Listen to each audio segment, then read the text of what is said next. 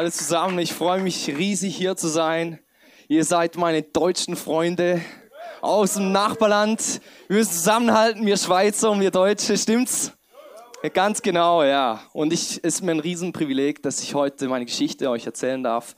Und ähm, ja, Gott hat einiges getan und Gott hat einiges bei jedem von euch getan und er ist dran. Und ich bin einfach so froh, dass ich heute hier sein kann und mein Herz mit euch teilen kann. Ja. Gott ist gut. Die Story ist heute verbunden mit einem Thema, dass dein Glaube leben soll. Es ist wichtig, dass dein Glaube lebt. Weil wenn dein Glaube nicht lebt, dann bleibst du stehen, wo du bist. Und dann ist der Fuß raus irgendwann und dann bleibst du stehen. Und das will ja niemand. Und das ist immer verbunden mit Veränderung. Ja? Es gibt so der Status quo das wird heute, das Wort wird ein paar Mal fallen. Das ist so der Zustand, der so ist und der so bleibt. Und das ist aber nicht so ein guter Zustand oft und wir wünschen uns die Veränderung. Aber das ist manchmal nicht so ganz einfach und um das wird es heute gehen. Der erste Punkt geht um den Status quo herauszufordern. Ich will euch erzählen aus meiner Kindheit, das hat ganz früh angefangen. Als ich noch ein ganz kleiner Junge war, da hatte ich schon von ganz klein auf hatte ich Albträume. Das war richtig übel. Das waren Albträume mit dämonischen Mächten. Das war richtig, ähm, ja, wie in einem Horrorfilm. Aber ich habe da nie so Filme geschaut und so. Das war einfach richtig übel. Und viele von euch sind ja vielleicht nicht äh, vertraut mit ihren Dämonen und Teufel und es ist irgendwie so weit weg. Für mich war das äh, in diesem Moment war es voll real. Meine Kinder waren voll. Und das perfide daran war, dass meine Eltern, meine Mutter hat mir immer Geschichten aus der Bibel erzählt. Sie hat mir erzählt, wie, wie Jesus auch verstanden ist, wie Jesus den Tod überwunden hat, wie Gideon mit 300 Mann so Tausende besiegt hat und so die siegreichen Geschichten. Das hat mich richtig gepackt. Es war richtig cool für mich, einfach irgendwie zu sehen, ja, dieser Gott, der ist richtig stark und der ist über allem, aber irgendwie in der Nacht war ich so richtig so klein, so war ich richtig unter den Füßen und hat immer gelitten. Ich hatte so Angst. Äh, ich habe auch mit Licht geschlafen, ganz lang und es war einfach schlimm. Jede Nacht war ein Horror für mich und ich wollte einfach nicht ins Bett gehen und bei den Eltern schlafen und alles so, solche Sachen. Und dann äh, mit etwa neun Jahren habe ich dann eine Frau kennengelernt, eine alte Frau. Und ich bin halt so vom Typ her immer so bei allen gewesen. Es gab keine fremden Leute. Und irgendwie habe ich die kennengelernt und das war eine richtige, so eine On-Fire-Frau. Ja? So alt, so 60 oder so, aber die war on fire. On fire. Richtig gut, oder? So alt und würzig, oder? Nicht eingerostet. Nee, nee, die hat, äh, die hat mir Feuer gemacht, du. Das könnt ihr mal glauben. Und die hat mich dann so voll direkt gefragt. Ich war neun, so ein kleiner, so, oder? Und äh, die hat mich gefragt, ob ich mein Leben schon Jesus gegeben hat. So voll direkt. Und äh, ich habe dann gesagt, äh, ja, ich glaube ich glaub an Jesus, ganz klar. Aber ähm, nee, ich wusste nicht, dass das eine bewusste Entscheidung ist, die man trifft. Und so habe ich mich dann für Jesus entschieden und ich weiß noch ganz genau, wie das war, das vergesse ich nie mehr.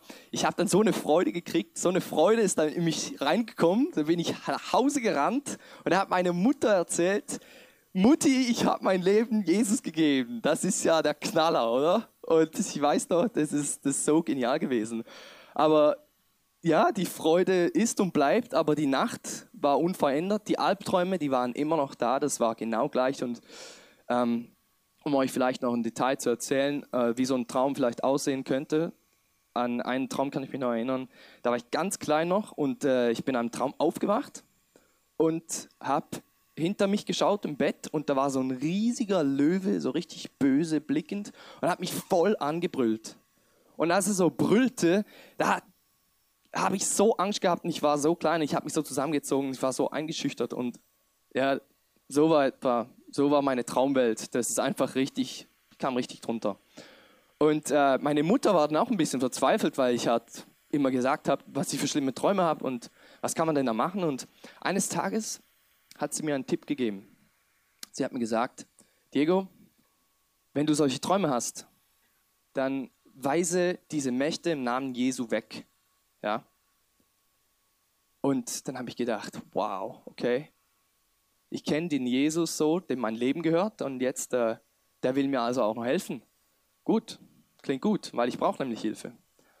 Und ähm, dann habe ich so voll meine Hoffnung auf das gesetzt, dass im Namen Jesus Kraft ist, dass da wirklich Kraft ist und dass er mir helf, helfen kann. Und dann habe ich das so, war es so ein Prozess, wo ich immer stärker wurde, wo ich mit der Zeit dann wirklich dem Teufel und diesen dämonischen Mächten was entgegenhalten konnte und mich nicht so leicht geschlagen gab. Bis zu dem Punkt, wo ich dann richtig rabiat war, so gegenüber den, diesen Mächten und ich habe so richtig gegen die gekämpft und dann auch gewonnen dann mit der Zeit. Und es war richtig cool. Und äh, ich will auch noch ein solches Beispiel erzählen, was da, wie das genau ausgeschaut hat. So ein Traum, wo ich dann halt voll die Oberhand hatte mit diesem Jesus.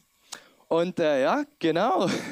Und das war so, ich war da im Zimmer und äh, natürlich war ich in der Mitte vom Raum, nicht am Rand irgendwo, wo es sicher ist. Und da poltert es da die, die Treppe rauf. Da poltert es richtig.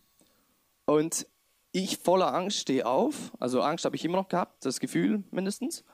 Und gehe da Treppe runter und da ist auch wieder dieser Löwe, genau der gleiche. Genau der gleiche Löwe und guckt mich einfach so an. Und ähm,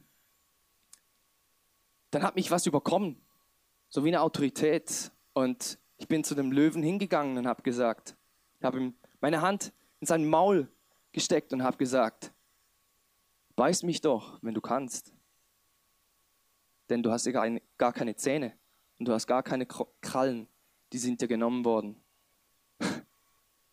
Und er hat nichts gemacht. Der konnte auch nichts machen. Ja! Und da hörte es auf. Die, diese Träume haben dann aufgehört. Das habe ich jetzt nicht mehr. Ja, der hat einfach den Kürzeren gezogen, wegen Jesus. Hammer, ja. Genau. So durfte ich wie erleben, dass, dass der Glaube nicht nur was ist, was mal im Himmel da mal gut wird, sondern dass das auch eine Kraft ist, die jetzt dein Leben verändern kann.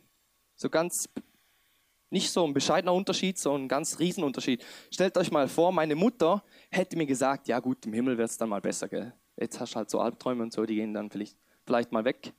Aber sie hat mir einen richtigen Tipp gegeben und ich habe mich daran festgehalten und das voll erleben dürfen. Dank, preisen Herrn. Und ähm, ja, so gibt es auch, jeder von uns hat Erfahrungen gemacht, schlechte Erfahrungen, Sachen erlebt, wo, wo nicht, die nicht fair sind, wo wir Sachen erlebt haben, die, die uns vielleicht entmutigen.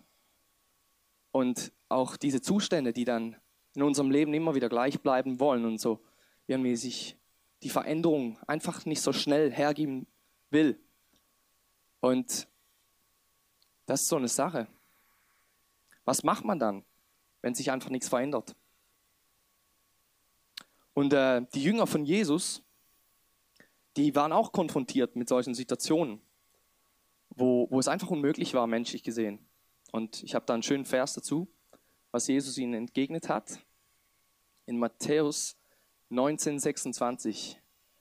Jesus sprach zu ihnen, bei den Menschen ist es unmöglich, aber bei Gott ist alles möglich. Und was ich sehe in diesem Vers, wenn ich den sehe, dann kommt mir einfach in den Sinn, wie Gott für jede Situation auf dieser ganzen Welt Hoffnung hat.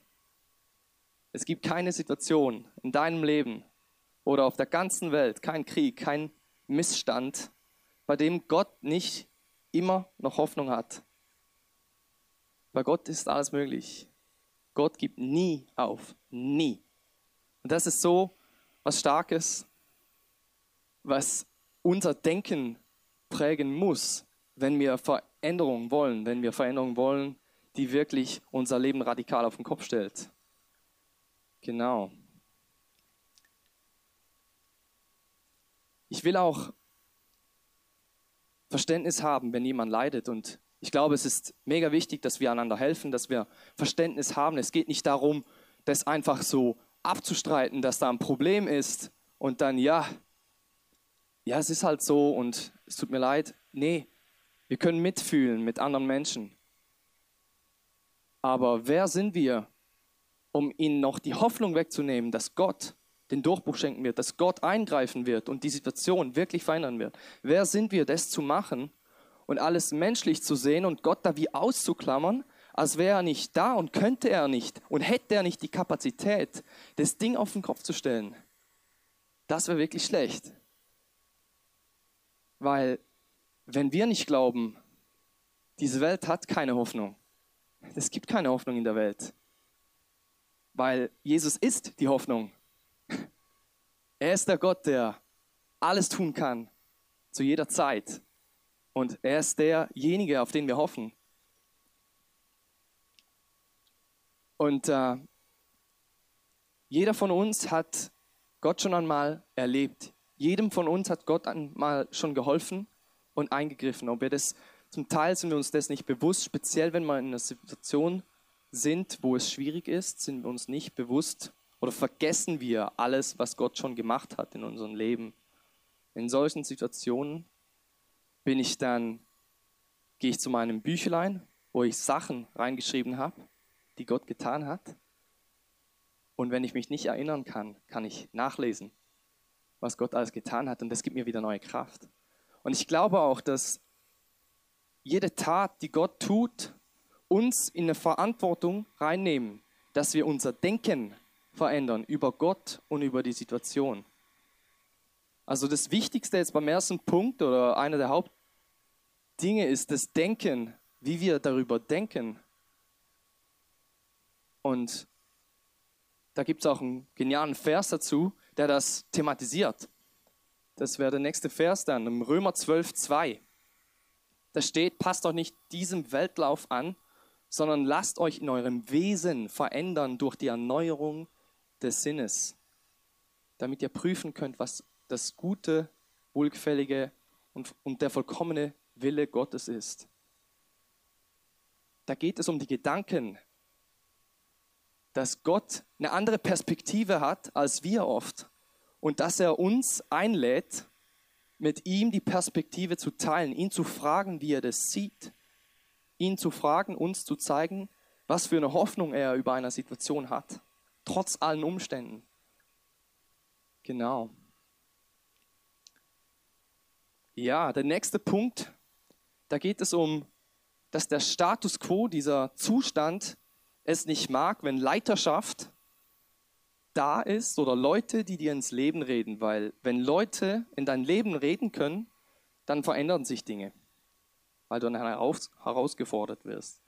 Und äh, ich kann mich da erinnern, da war ich zwölf und ich war so in einer Church mit ein paar coolen Jungs, oder? Und wir waren so die lautesten und die frechsten Jungen überhaupt. Immer das Maul offen, immer in der letzten Reihe, immer Klappe, immer frech. Also ich hätte mir wirklich selber eins auf die Watschel gegeben, hätte mir Watschel gegeben, wenn ich das machen hätte können. Und äh, aber trotzdem, und nee, ich muss so sagen, ich habe jetzt auch nie verstanden zu der Zeit, als dass die Leute die Hände hochhalten und irgendwie worshipen. Aber ich konnte trotzdem jedem erzählen von Jesus. Aber ich habe das zu der Zeit noch nicht verstanden, dass Gott ein persönlicher Gott ist. Und das musste er mir noch offenbaren. Das war so ein wichtiger Teil, der noch später kommt.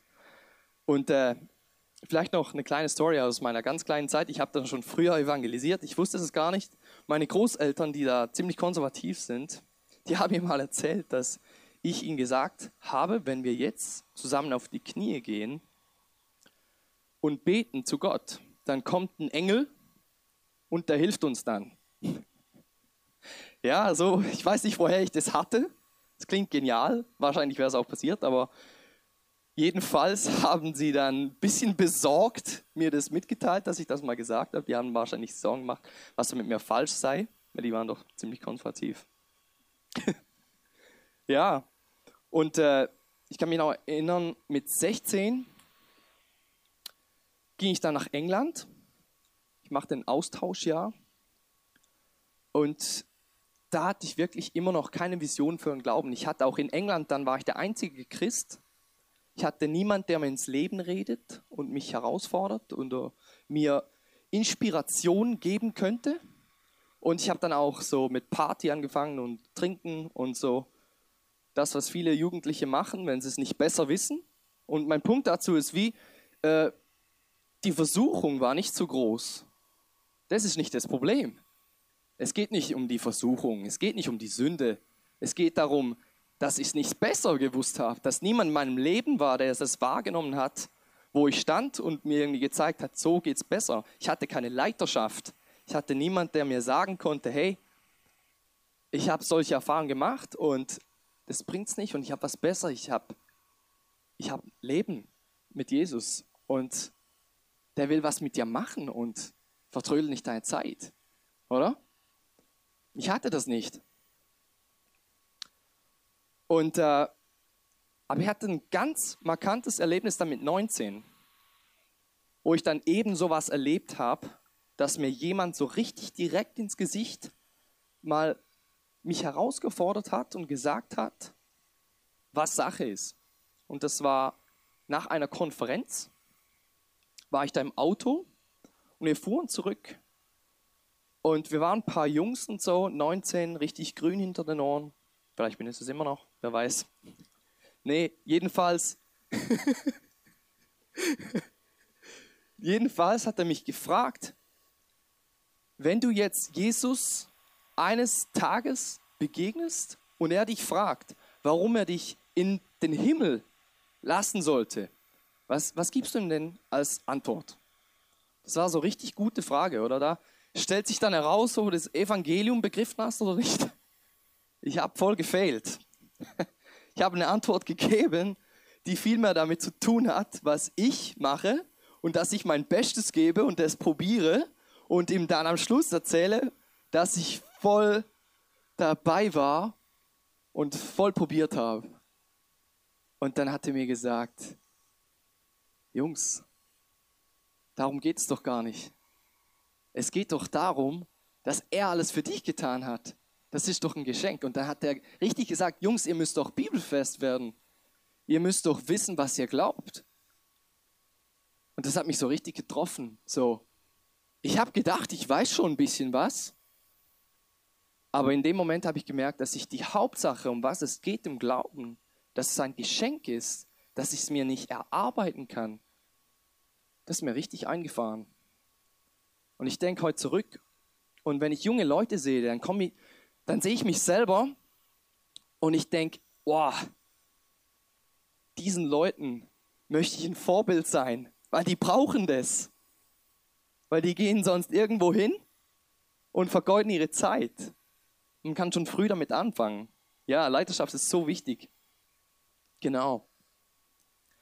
Und äh, so mit 18, 19, so zur gleichen Zeit Wetter, habe ich dann auch in den ICF gefunden, dank meinen Eltern. Sie haben mir gesagt, hey, da ist eine Kirche mit jungen Leuten und geh doch mal vorbei, das wird dir sicher gefallen. Und da ich ja da einen Lebensstil von Trinken und Party zwei Jahre lang äh, gelebt habe, habe ich schon langsam gemerkt, du, wenn das alles ist, dann könnte ich heute sterben, weil das ist nicht lebenswert. Das ist, wenn das alles ist, dann will ich nicht leben. Und da ging ich hin und ich habe was erlebt, was ich in meinem Leben noch nie erlebt habe. Und das ist Gemeinschaft mit Gläubigen, die zusammen Gott anbeten, die zusammen beten, die einander ermutigen. Und ich bin heute so dankbar, dass ich das finden konnte. Und ich spürte richtig, wie so neue Kraft in meine Seele kam. Wie so richtig ich wieder Freude bekam. Das war manchmal so stark, ich kann mich noch genau erinnern. Das war ich war auf dem Bus nach der Small Group, 20 Minuten später wahrscheinlich, und ich hatte immer noch einen riesen Smile, einen riesen Lachen auf dem Kopf.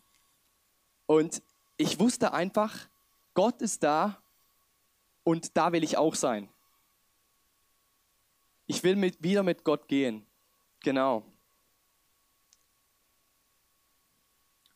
Beim letzten Punkt geht es darum, den Status quo, den Parkplatz wegzunehmen. Oh, ich habe noch was vergessen.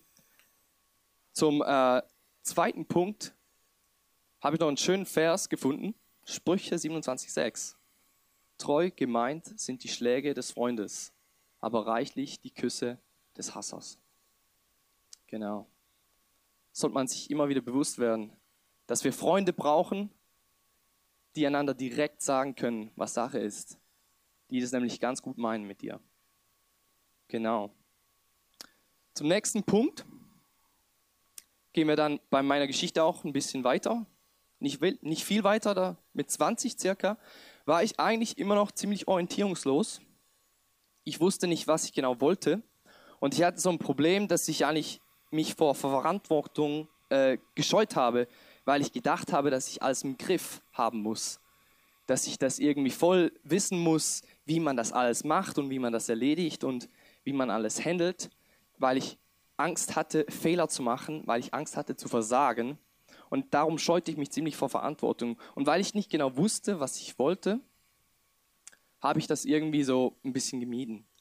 Was ich aber hatte, und es geht wieder ein bisschen in die gleiche Richtung, ich hatte Leute, denen ich vertraute, die mir etwas zugetraut haben. Das ist genial. Habt ihr Freunde, die an euch glauben? Habt ihr das? Wenn ihr das nicht habt, dann habt ihr niemanden, der euch so sieht, wie Gott das tut, weil Gott glaubt an euch. Egal wo ihr steht. Und das ist eine richtig gute Nachricht. Und das hatte ich. Das ist richtig ein Geschenk von Gott. Und so haben sie mich ermutigt, so einfach zu dienen, da wo ich war und Erfahrung zu machen. Das war auch richtig herausfordernd manchmal. Zum Beispiel war ich dann irgendwann mal Small Group Leiter. Und in dieser Small Group, da hast du Leute, für die du verantwortlich bist und so Leuten nachgehen und irgendwie Leute zu begleiten im Leben, dass sie wirklich weiterkommen, das kannst du wirklich nicht ohne Gottes Hilfe. Also, das geht überhaupt nicht. Das ist eine richtig große Verantwortung. Das habe ich dann gemerkt. Und etwas anderes, was ich auch gemacht habe, war diese Welcome Group. Und in der Welcome Group hat es Leute, die waren wirklich doppelt so alt wie ich fast. Und manchmal habe ich da gedacht, ja, habe ich da wirklich was zu sagen? Und die sind doch viel älter als ich und die haben doch mehr Erfahrung als ich. Und das war schon richtig herausfordernd. Und ja, so 2010 hatte ich dann auch mal, bekam ich so einen Eindruck von Gott über Leute, die in der Schleife arbeiten. Das ist so eine Kirche.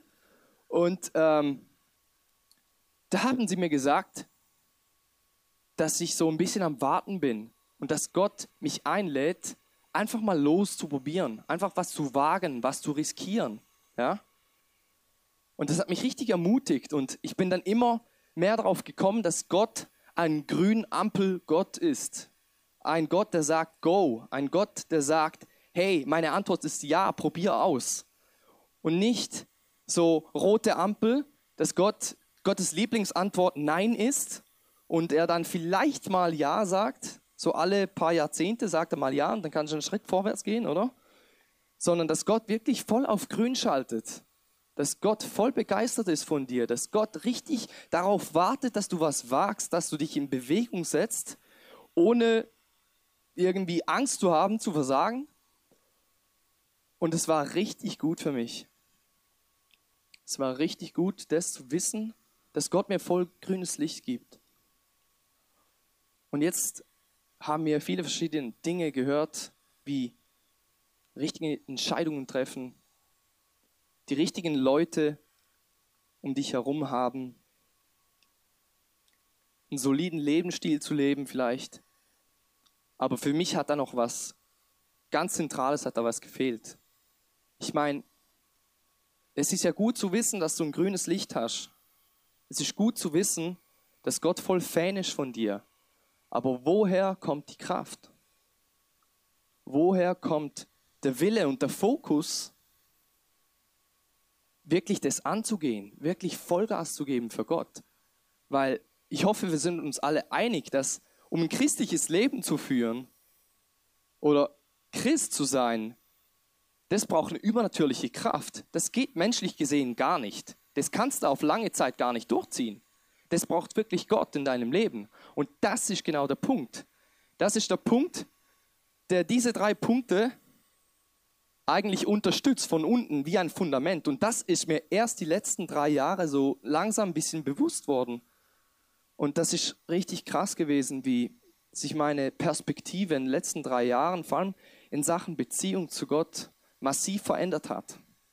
Weil du kannst alles richtig machen, aber wenn du diese Kraft von Gott nicht kennst, wenn die nicht in deinem Leben wieder jeden Tag neu reinkommt, dann kannst du nichts machen. Kannst du einfach nichts machen.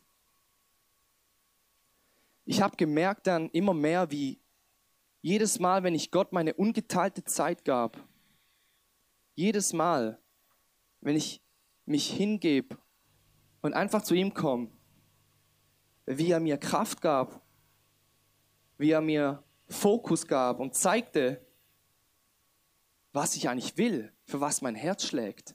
Dass er mir zeigte, dass es möglich ist, dass es Hoffnung gibt, dass ich nicht aufgeben muss. Weil wir wissen doch, wie das ist. Das Wichtigste ist die Frage, wer du bist und was in dir steckt und für was du eigentlich hier bist. Und auch wenn wir das wissen und mal entdecken und mal dienen und wissen, was wir so gut können und unsere Kapazität erweitern, trotzdem müssen wir doch immer wieder von Gott hören. Hey, komm schon, du kannst es. Ich habe dich als Sieger, als Gewinner gemacht. Geh für das. Wir, müssen doch, wir vergessen doch das so schnell, wer wir sind und für was wir hier sind. Wir entscheiden uns doch jeden Tag neu, was wir genau tun und für was wir das tun und was die Vision dahinter ist. Und da gibt es auch einen Vers im Johannes 15, ein ganz bekannter, wo Gott sagt, ihr seid die Reben und ich bin der Weinstock. Wer in mir bleibt und ich in ihm, der bringt viel Frucht. Und ohne mich ohne mich könnt ihr nichts tun. Das ist so krass irgendwie. Wir alle wissen diesen Vers oder viele haben den schon gehört. Und Gott sagt wirklich, hey, eure Aufgabe in erster Linie ist es nicht krampfhaft zu probieren, Frucht zu erzeugen, so wie beim Klo so. Frucht, komm raus, oder? Das ist nicht unsere Aufgabe. Das war nie unsere Aufgabe sondern wenn Jesus der Weinstock ist, dann ist Gott der Gärtner, sage ich mal, oder? Und der guckt für die Frucht. Er sagt, bleibt in mir verbunden, habt Beziehung, Gib, seid einfach mit mir zusammen und es wird gut kommen und diese Wünsche werden in dir hochkommen und du wirst dein Hintern bewegen wollen, weil du siehst, wer ich bin. Ja?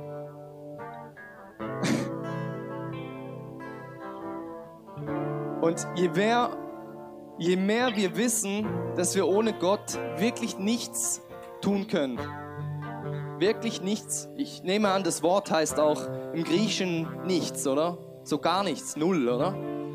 Und je mehr wir das wissen, je mehr erfahren wir auch und glauben, dass wir mit ihm alles tun können. Das ist der bedeutende Unterschied. Auf der einen Seite weißt du, ohne ihn kann, kannst du nichts tun. Auf der anderen Seite erstarkst du und weißt du, dass du mit ihm alles machen kannst. Alles. Und das ist für mich die beste Nachricht. Dieser Vers ist nicht, oh, du bist so schwach, du kannst nichts tun, du musst einfach irgendwo, nee. Das ist für mich eine Verheißung. Ohne mich könnt ihr nichts tun, aber mit mir könnt ihr alles tun.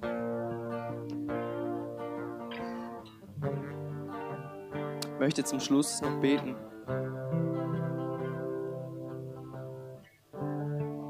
Ja, Jesus, ich danke dir für den Nachmittag. Ich danke dir, dass du hier bist. Du weißt, was jeder von uns braucht. Du weißt, wo jeder, der hier im Raum ist, steht.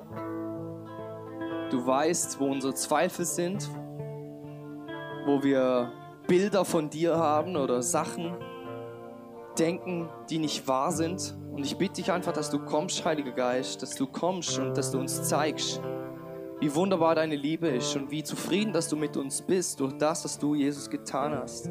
Dass du kommst und uns einfach diesen Frieden gibst und diese Ruhe, dass wir wissen, dass du es im Griff hast. Dass wir nicht zurückliegen und irgendwie was verpasst haben, sondern dass wir jetzt genau am richtigen Ort sind, nämlich Wir sind hier mit dir. Ich danke dir, Vater, dass du hier bist. Yes. Amen. Während dem nächsten Song habe ich die Bitte an euch, dass ihr euch einfach hinsetzt, dass ihr die Augen schließt und euch einfach vorstellt, dass Jesus neben euch sitzt. Und ich möchte nicht, dass ihr irgendwie fragt, was es jetzt zu machen gibt und wo ich jetzt was tun muss, sondern jetzt ist einfach nur der Moment, wo ihr seine Gegenwart genießen könnt, wo ihr euch einfach darauf freuen könnt, dass er da ist. Einfach freu dich einfach, dass er mit dir ist und lass ihm, lass ihn dir die Kraft, die Hoffnung und die Liebe geben, die du brauchst, um dich in Bewegung zu setzen. Aber es geht jetzt nur darum, einfach mit ihm zusammen zu sein. Nimm dir diese Zeit.